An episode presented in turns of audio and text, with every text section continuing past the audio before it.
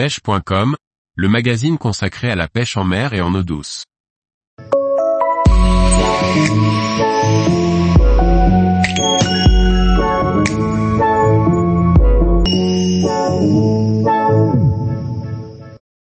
Road building, pourquoi assembler soi-même sa canne à pêche?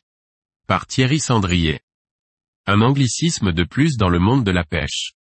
Pour Google Translate il s'agit de construire une barre, et pour un nombre croissant de pêcheurs en France, il se cache derrière ce terme le fait de monter sa canne à pêche soi-même.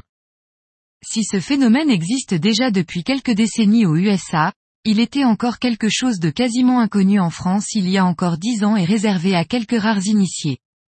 Mais un passionné, Goulven Dolé, croyant fermement en ce concept et voulant le faire réellement émerger en France, a créé il y a huit ans, un site de vente en ligne permettant de s'équiper, avec un forum et des tutoriels. Aujourd'hui, le road building n'est plus quelque chose de confidentiel et si beaucoup s'y intéressent ou ont déjà franchi le pas, peu de pêcheurs ignorent encore ce que c'est. Cependant, il convient de lever quelques idées reçues.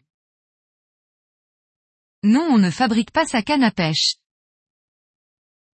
Non il ne faut pas être un as du bricolage. Et non ce n'est pas compliqué.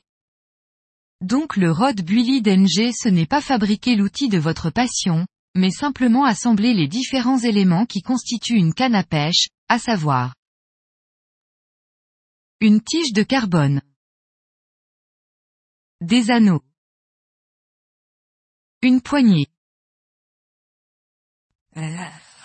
Être rod builder aujourd'hui, c'est être capable de couper avec un cutter, poncer avec du papier de verre, coller, enrouler du fil et passer un coup de vernis, demandez à vos enfants et votre femme si c'est bien compliqué comme activité manuelle. Même si vous ne savez pas monter un meuble suédois en kit, vous serez capable de monter une canne à pêche tant l'activité est simple.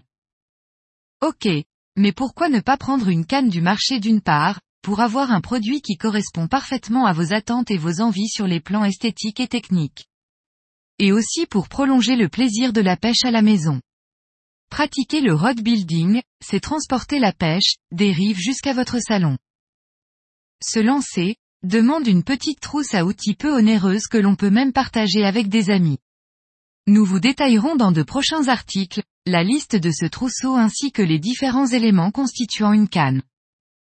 Le plus difficile maintenant est de chasser tous vos a priori et de faire le grand saut.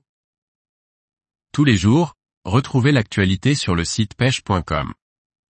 Et n'oubliez pas de laisser 5 étoiles sur votre plateforme de podcast.